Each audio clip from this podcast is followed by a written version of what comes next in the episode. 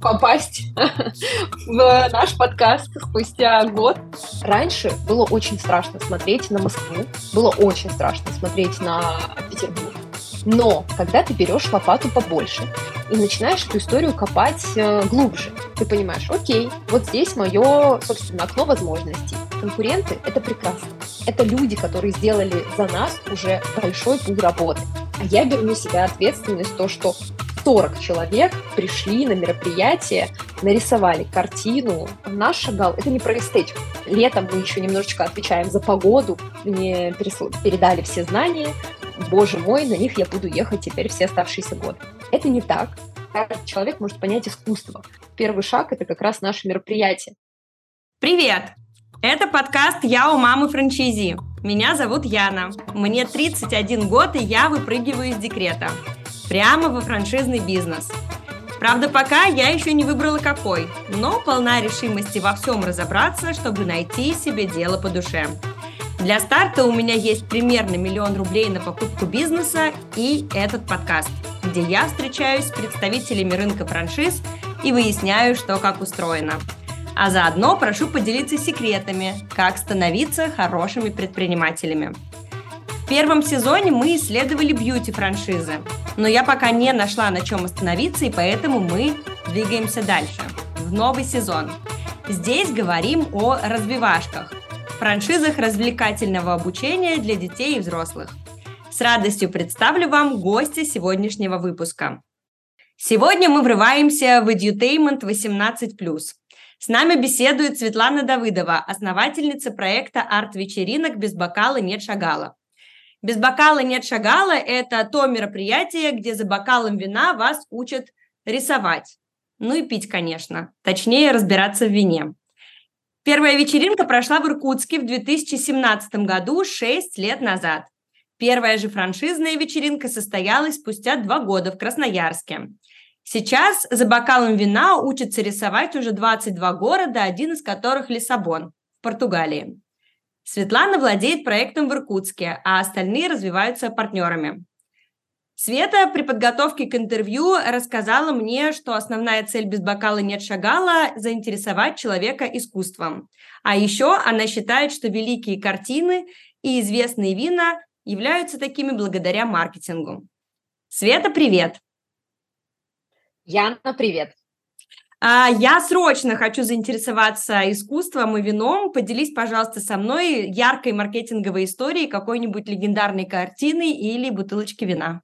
На самом деле я действительно сторонник того, что без маркетинга все картины, которые мы восхищаемся ими, смотрим на них, э, ходим э, в галереи ради них, обсуждаем, говорим, да как может эта картина стоить так дорого? Ну, боже, там же просто несколько набросков. А, так вот, во всем этом замешан прекрасный священный маркетинг. Один из примеров – это а, бутылка с наклоненным горлом а, Жан-Поль Шане. Была история и легенда, связанная с тем, что а, раньше там, в, во Франции все Бутылки делали там с помощью стекловыдувания, чуть ли там не в, в ручном режиме. И вот, э, собственно, приносят э, королю вина, и одна из бутылок кривая. Он э, подзывает к себе поданных и говорит, друзья, а почему, собственно, бутылка кривая?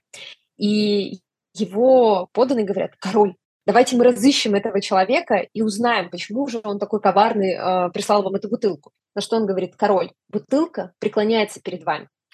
И, собственно, эта бутылочка вина стала много-много лет, потом вперед она стала э, знаменовать э, все, что связано с э, царским виноделием, и до сих пор это вино можно встретить на полке магазина. И человек точно обратит внимание, к чему все бутылки другие ровные, а эта бутылка наклонена.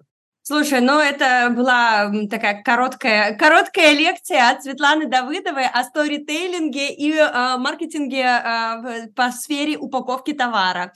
Э, нет, очень классно. На самом деле, мне кажется, что детали не только в маркетинге, но и вообще в целом в жизни, они делают э, картину единой, а сторителлинг добавляет каких-то особенных изюминок.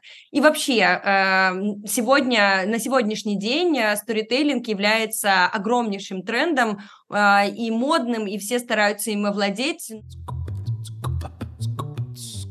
Но помимо сторителлинга есть еще один очень крутой тренд э, на, сегодняшний день в маркетинге в том числе, ну и вообще во всем мире. Мир, миром правят сейчас партнерства и коллаборации. И я при подготовке к интервью увидела сразу несколько проектов, которые ты позиционируешь как коллаборации. И хочу с тобой обсудить э, сейчас и этот маркетинговый тренд.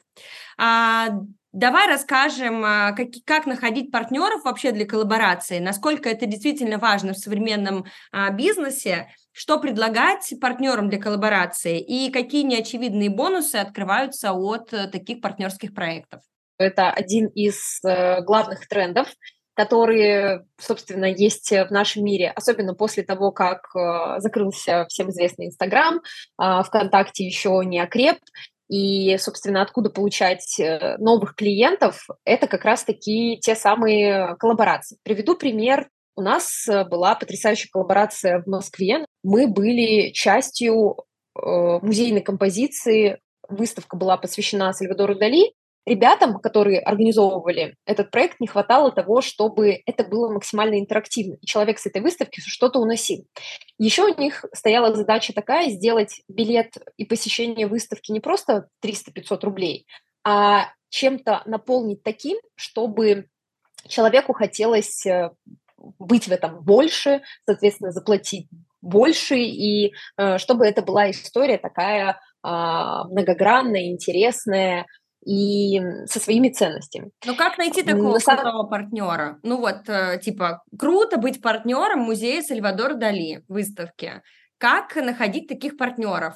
Во-первых, история конкретная с музеем Сальвадора Дали – это что-то из разряда вселенского замысла, потому что я сама была на этой выставке гостем, и когда мы заходили на эту выставку с подругой, с нами поздоровался молодой человек, который спросил, а, там, привет, там, вы что, на выставку? Ну, в общем, мы обменялись там парой фраз, и когда мы выходили через два часа, мы снова встретили этого молодого человека, он говорит, в смысле, серьезно? Вы были целых два часа на этой небольшой выставке, как так можно? Я начала ему доказывать, что так интересно, так здорово все сделано. И потом он улыбнулся и сказал, вообще-то я директор этой выставки, и таким образом мы с ним познакомились. Он заметил у меня шопер, который был забрендирован э, нашим логотипом, э, поинтересовался. И, собственно, с этого началась наша коммуникация. Я рассказала, кем работаю я, э, он поделился тем, какие проекты, какие боли есть у них, и мы договорились о том, что я напишу письмо со своим видением, э, как мы можем друг другу помочь. И, собственно, вот эту историю с тем, чтобы интегрироваться в их музей и сделать э, там э, формат рисования, чтобы человек, пройдя всю выставку, еще оставался осознанно, заплатив за это предварительно деньги, оставался на дегустацию испанских вин и рисовал картину, которая тоже сопровождает, ну, чтобы он с собой унес частичку Сальвадора. Вот. А если говорить, ну, то есть это история про такой хороший вселенский замысел, про то, чтобы ты постоянно был с какими-то открытыми локаторами, искать э, такие истории. Как найти новому человеку? У нас э, есть для этого там целый алгоритм. Во-первых, э, мы понимаем, в какой культуре обитаем мы. То есть мы не со всеми будем партнериться и не со всеми будем э, дружить. То есть нам нужно понимать, э, какую культуру несем мы и про что мы. И через вот это пересечение о том, что мы говорим про искусство, вино в интерактивном формате и так далее, а, соответственно, мы ищем партнеров, у которых подобная публика. А, она может быть старше, она может быть младше и так далее, и так далее. Главное, чтобы мы сходились по ценностям. Дальше ну, важна насмотренность. То есть э, постоянно мониторить какие-то интересные интеграции, какие-то объединения, что делают там крупные, большие бренды, брать оттуда идеи, что-то на карандаш, писать в заметки. И дальше, собственно, выходить э, напрямую на этих партнеров и говорить о том, говорить о своем видении. Дальше они добавляют туда свою какую-то коммуникацию, говорят там, мы вот так не согласны, но предлагаем сделать вот так. И дальше идет формат переговоров. Самое главное здесь понимать, как мы друг, ну, как мы эту коммуникацию посчитаем. То есть э, кто сколько вкладывает, сколько каждый из этого получит, как мы будем это все смотреть в цифрах и так далее. Вот, то есть здесь главное просчитать э, тайминг, сколько длится наша коллаборация, и просчитать, что каждый из нас из этого возьмет. Вот примерно алгоритм такой. Итак, э, что я поняла из э, всего вышесказанного про коллаборации? Да, они правят миром, да, они повсюду, достаточно просто ходить где-нибудь со своим шопером э, и не отказываться от знакомства. Это очень важный момент, который я подчеркнула. Не надо бежать, бежать во все коллаборации и партнерства. Важно действительно найти мэч а, между идеями и ценностями партнерского проекта. Давай поговорим еще немножко о цифрах и вот об этом а, философии а, твоих а, партнеров а, и конкурентов в том числе. А, значит, а, здесь цитата твоя. Очень важно знать, есть ли в городе музеи, кинотеатры, галереи и охотно ли туда ходят. Количество объектов общественного питания тоже важный показатель. Когда город живет, у него высокий потребительский коэффициент, как следствие высокий уровень сервиса. Расскажи, пожалуйста, Света, по каким параметрам вы еще шерстите город перед открытием и немножко про конкурентов. Проводите ли вы анализ конкурентов для нового города? И вообще, кого считать твоим конкурентом? Весь э, бизнес креативной индустрии или только те, кто рисует вином? И если в, мо- в моем городе уже есть арт-вечеринки, стоит ли мне открывать шагал? Начнем с того, как мы решаем открыться в том или ином городе. Во-первых, мы прошли уже достаточно большой путь с очень разными городами, и мы понимаем, как развиваться в маленьком городе на 150-180 тысяч жителей, как себя ведет э, город э, на 600 тысяч жителей, собственно, в котором нахожусь я, и что делать в таком городе, там, многомиллионники, как Екатеринбург, Петербург и другие. Здесь еще зависит такой момент от самого франчайзи, который открывается. Потому что у всех есть э, разные цели и задачи, которые связаны с открытием.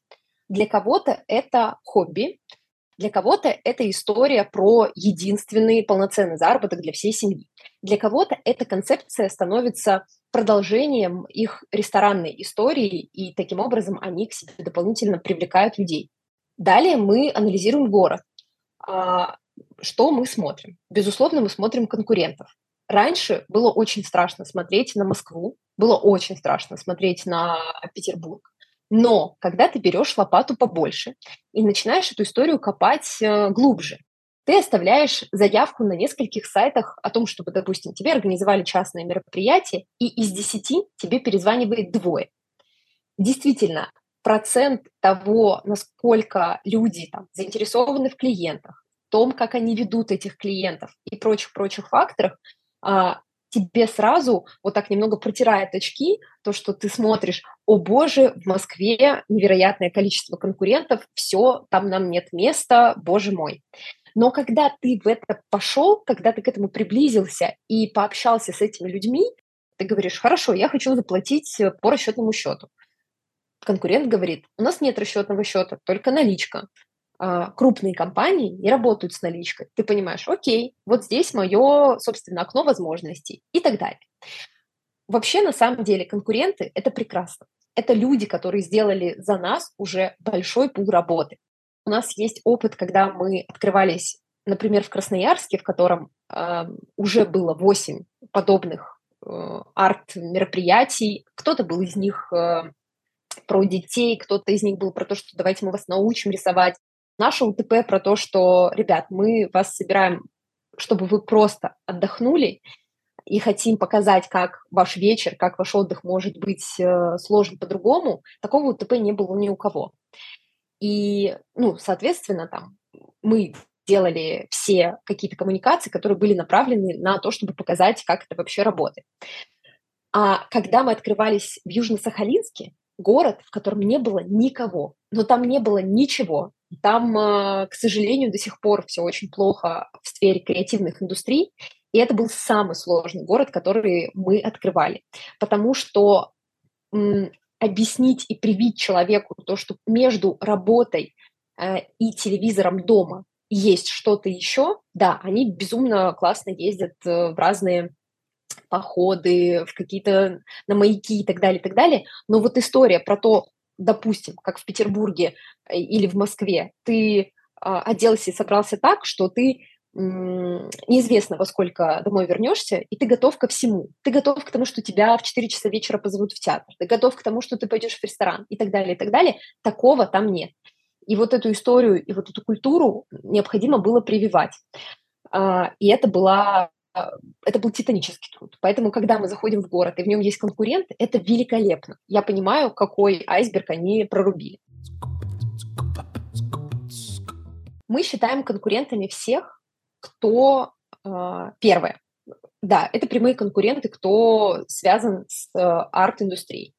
Второе, наши конкуренты – это то, куда человек потратит такое же количество денег, которое он потратит у нас.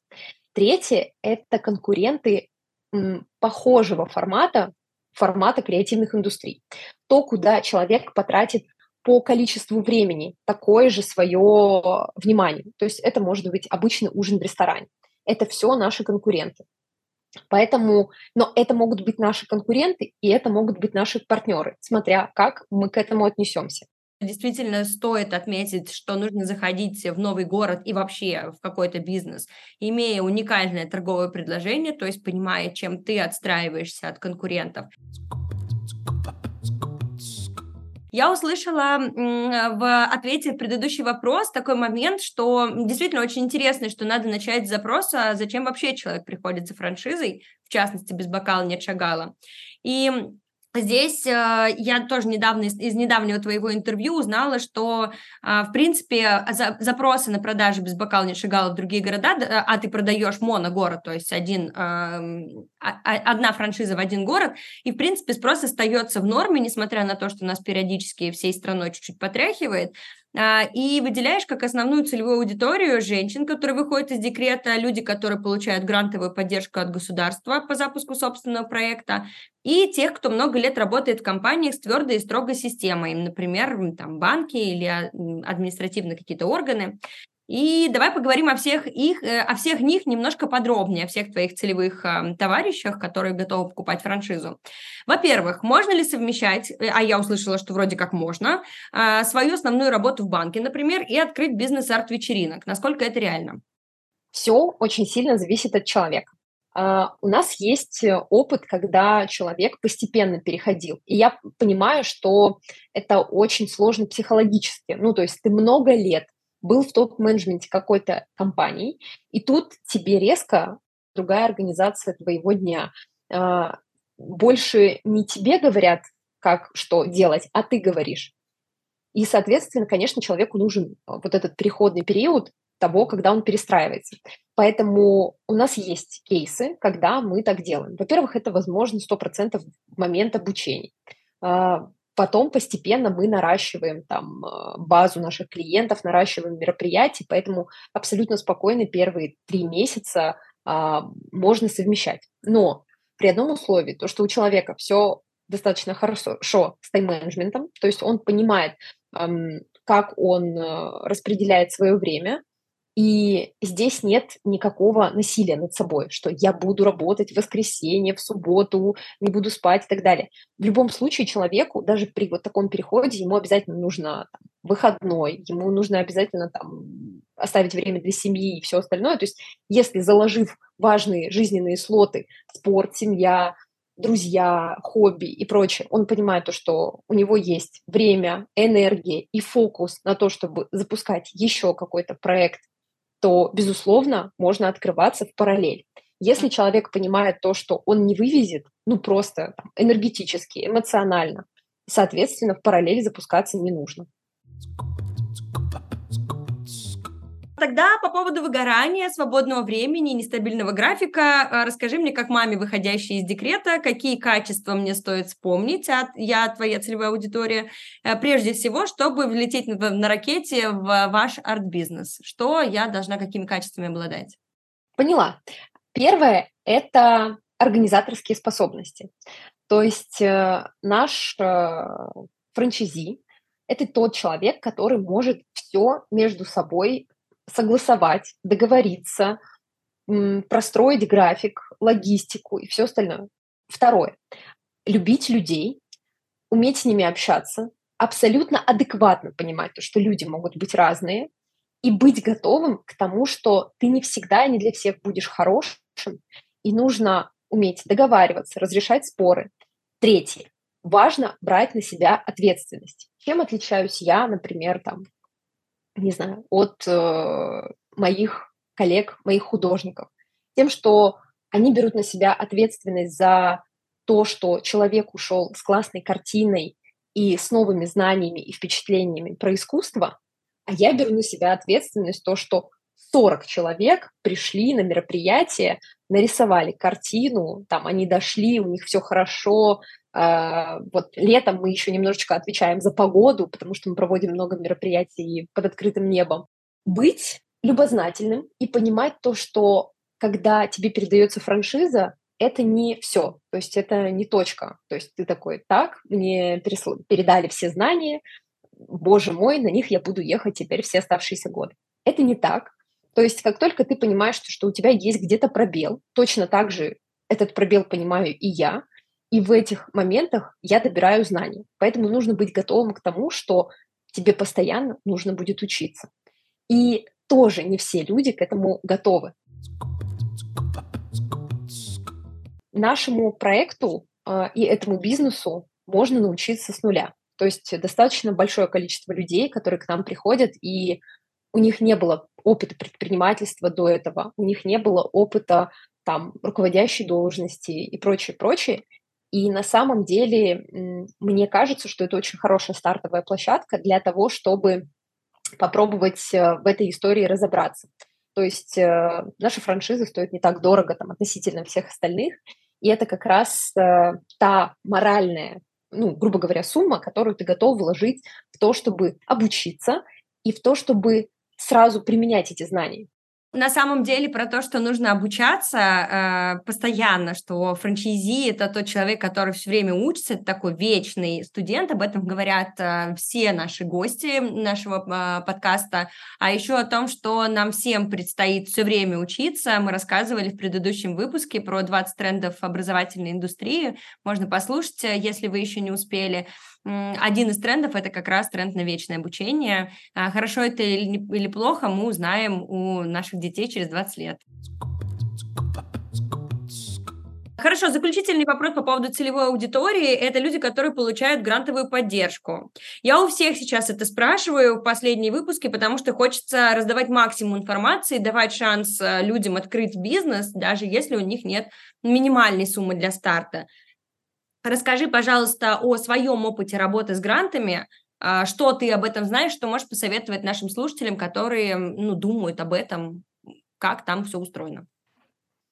У нас есть опыт. А, в прошлом году мы запустили а, город Уфу, и в этом городе как раз э, мои партнеры получили грантовую поддержку от республики. Это была грантовая поддержка для лиц э, до 25 лет. Во-вторых, это была история про определенную сумму денег, то есть э, ну, нужно было подобрать бизнес и проект до 500 тысяч рублей.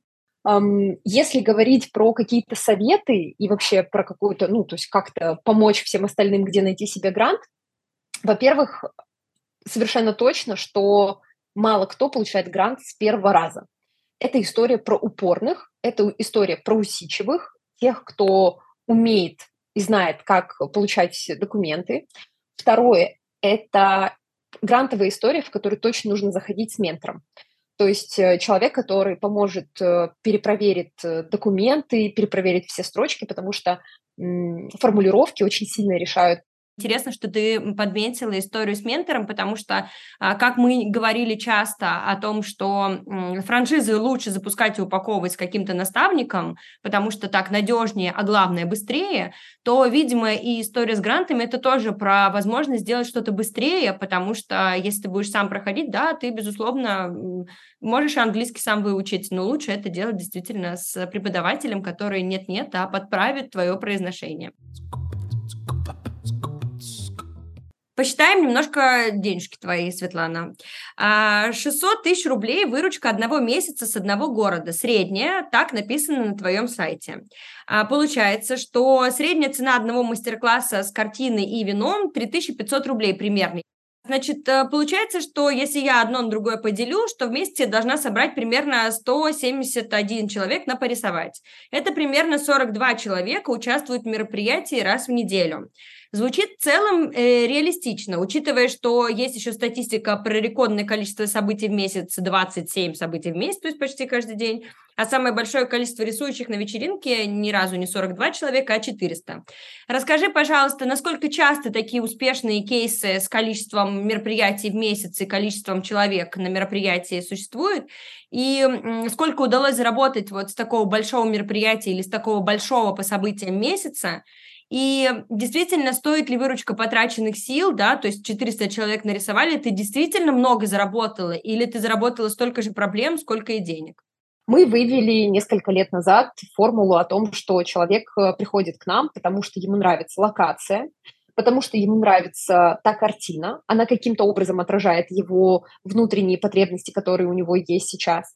Это формат того, что человек, идя к нам, он не ожидает никакого там результата от себя, у него нет, он просто идет веселиться. Э, группы B2C собираются достаточно быстро.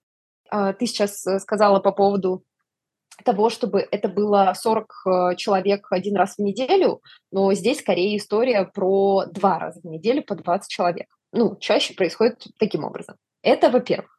Во-вторых, есть совершенно разные направления. Это может быть керамика, это может быть эпоксидная смола, это может быть э, рисование и прочее. И дальше мы переходим в мое любимое направление – это B2B. С B2B можно работать по-разному. Во-первых, это всевозможные корпоративы и все, что мы с вами представляем относительно 8 марта Нового года и так далее. Но еще это и интересное, интерактивное погружение для, собственно, корпоративного сегмента в плане искусства.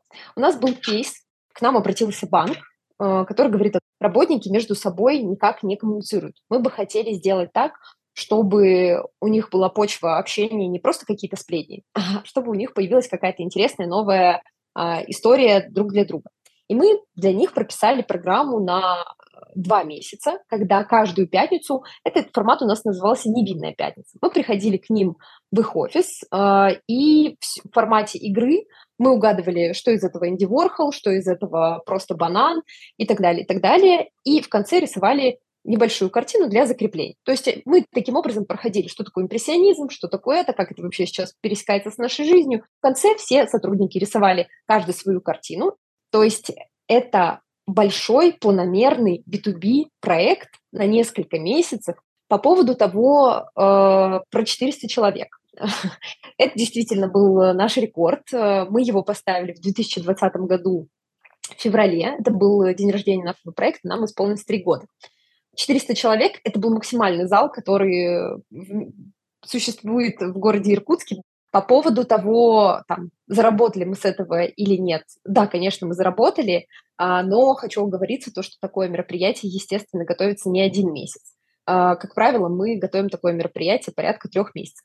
А когда ты на постоянке, ежегодно проводишь такой большой красивый праздник, а, люди те, которые абсолютно не в теме искусства, те, которые абсолютно не в теме каких-то мастер-классов или времяпрепровождения для себя, просто по стадному инстинкту понимают, так, все куда-то идут, так, что происходит, я тоже туда пойду.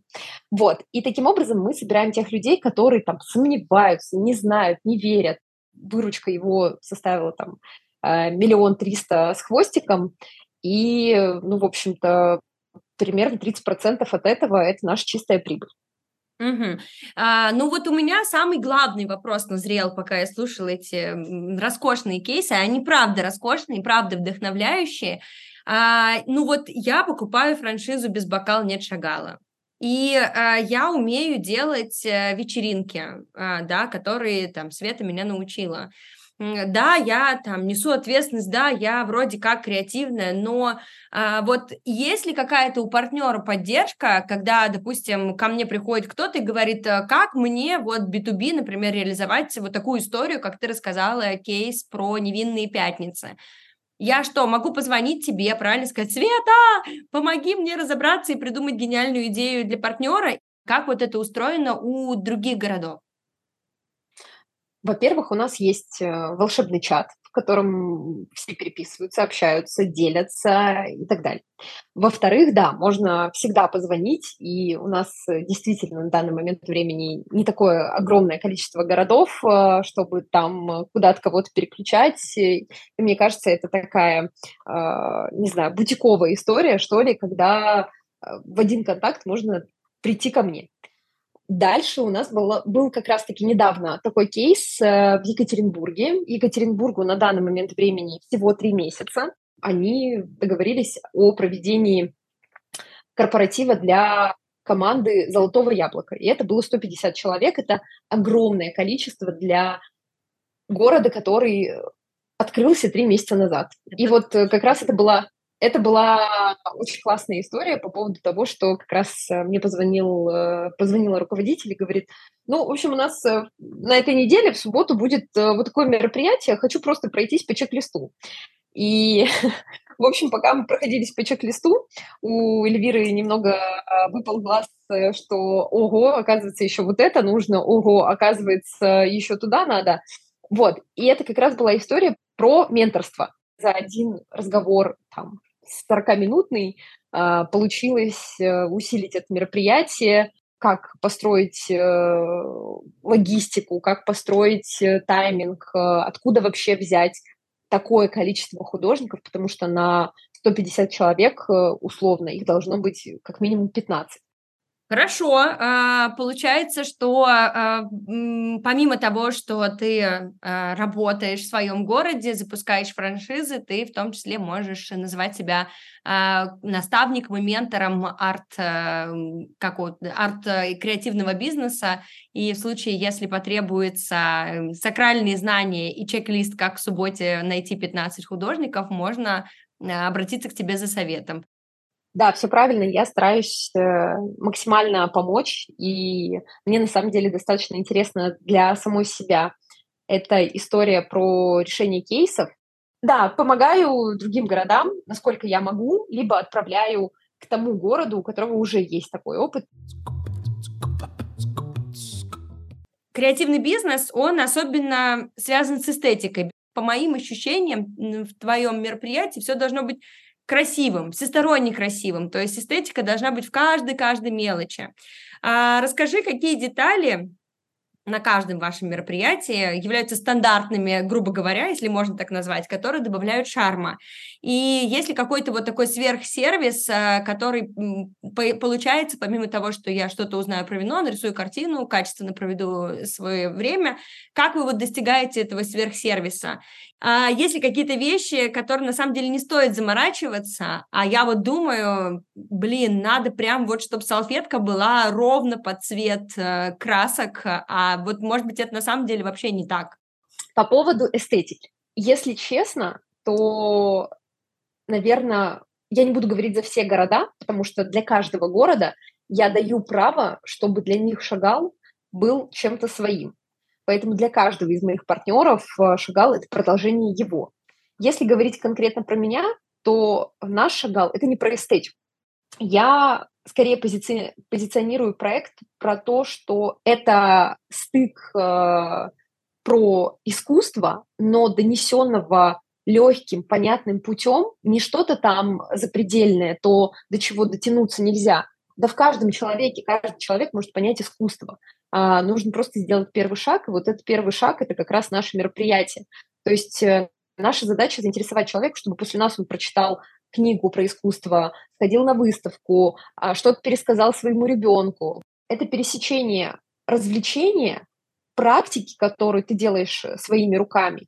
То есть здесь скорее не про эстетику, а скорее про гедонизм, то есть про наслаждение того, как ты сидишь э, на крыши на закате, тебе ветер дует в лицо, ты пьешь вкусное вино, красивый сомелье тебе рассказывает, что в твоем бокале, а, ты пишешь картину, и то, что ты делаешь повторяющие а, движения рукой, это уже успокаивает э, наш бушующий мозг, потому что мы все время в, каких-то, в какой-то многозадачности куда-то бежим, а тут тебе просто нужно пять минут э, раскрашивать небо. Вот, э, по поводу того, что, про что еще наши мероприятия, что такого в них есть, э, для чего туда вообще люди возвращаются, мы стараемся э, создать комьюнити. Комьюнити тех людей, которые между собой общаются, дружат. И на самом деле я могу гордо сказать о том, что наши постоянные гости общаются вне нашего проекта. И еще мы делаем, а, стараемся делать на каждом мероприятии какую-то вау-коммуникацию. Например, когда мы пишем картину про цветы, мы выносим а, пакет и говорим, друзья, кто догадается, что сейчас в пакете, а, содержимое этого пакета достанется вам. Ну и дальше начинается перебор вариантов, там бутылка вина, там кисти, может быть холст. И тот, кто догадывается, что внутри цветы как раз-таки от нашего партнера, потому что это коллаборация – забирает тот самый прекрасный букет цветов, э, который он только что угадал.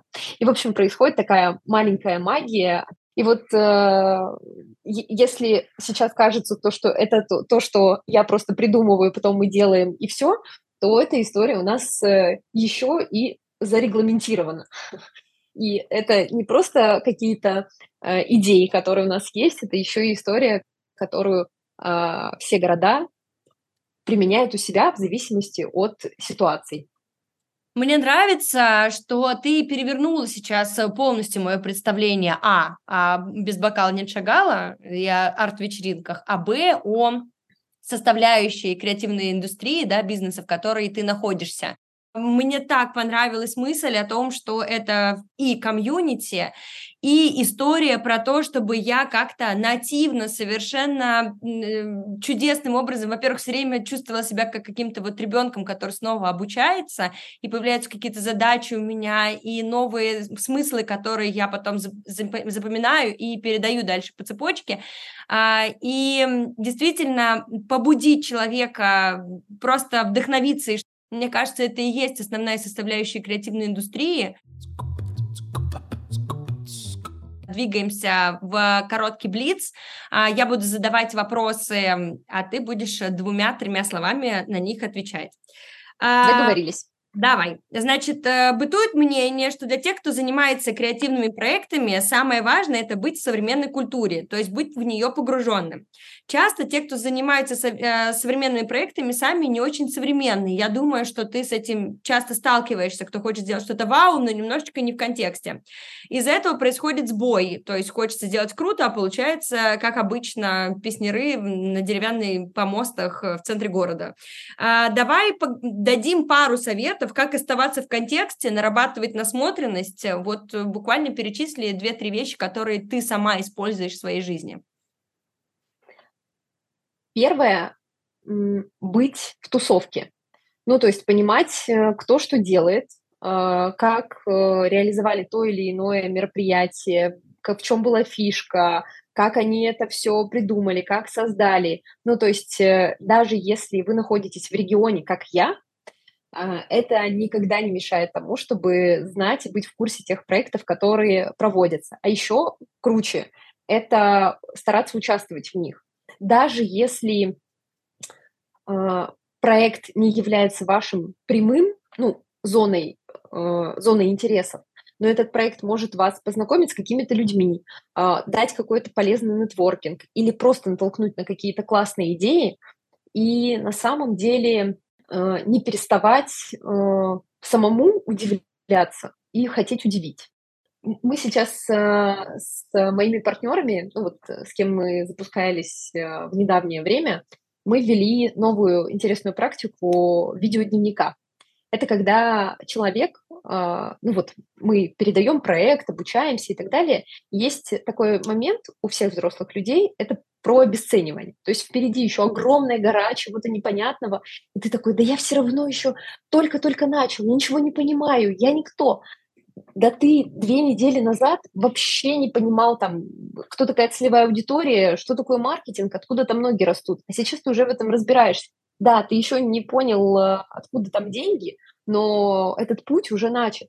И вот мы стали вести такую историю, как э, видеодневник, а, благодаря моему партнеру из Петербурга, про то, когда она каждый день для своих друзей записывала кружки и рассказывала о том, что сегодня было новое, где она боялась, где она стеснялась. Путь — это самое интересное, потому что ты учился для себя, ты ошибался, ты стеснялся позвонить, ты не знал, что сказать, и ты вот этот каждый раз, когда ты себя там перебарываешь или находишь в себе мотивацию, вот это самое интересное, потому что на самом деле э, шагал может быть только частью пути. Посоветуй себе что-нибудь э, той образца 2017 года, вот прямо перед тем, как провести первое мероприятие Шагала. О, это шикарный вопрос. Вообще, я несколько раз мысленно возвращалась в то время. На момент 2017 года мне очень сильно не хватало ментора. Ну, то есть мне очень сильно не хватало человека, который скажет, слушай, вообще класс, э, нужно только вот здесь быстрее, здесь больше, здесь сильнее, не нужно сомневаться. Прежде чем мы закруглимся и объявим конкурс, я хочу сделать подарок вам от нашего подкаста и от наших друзей компании «Ямайка». Ямайка шьет свой текстиль и печатает на нем принты всевозможными способами. Делает она это в розницу в своих принтериях и на мероприятиях, и оптом. Униформу для бизнеса, коллекции для дизайнеров и мерч для звезд. От нас и Ямайки мы отправим вам фирменный шопер с логотипом подкаста «Я у мамы франчизи» и сертификатами на услуги Ямайки. Подробности о Ямайке наши слушатели могут узнать по ссылке в описании. Света, на этом все вопросы закончились к тебе. Давай с тобой объявим конкурс.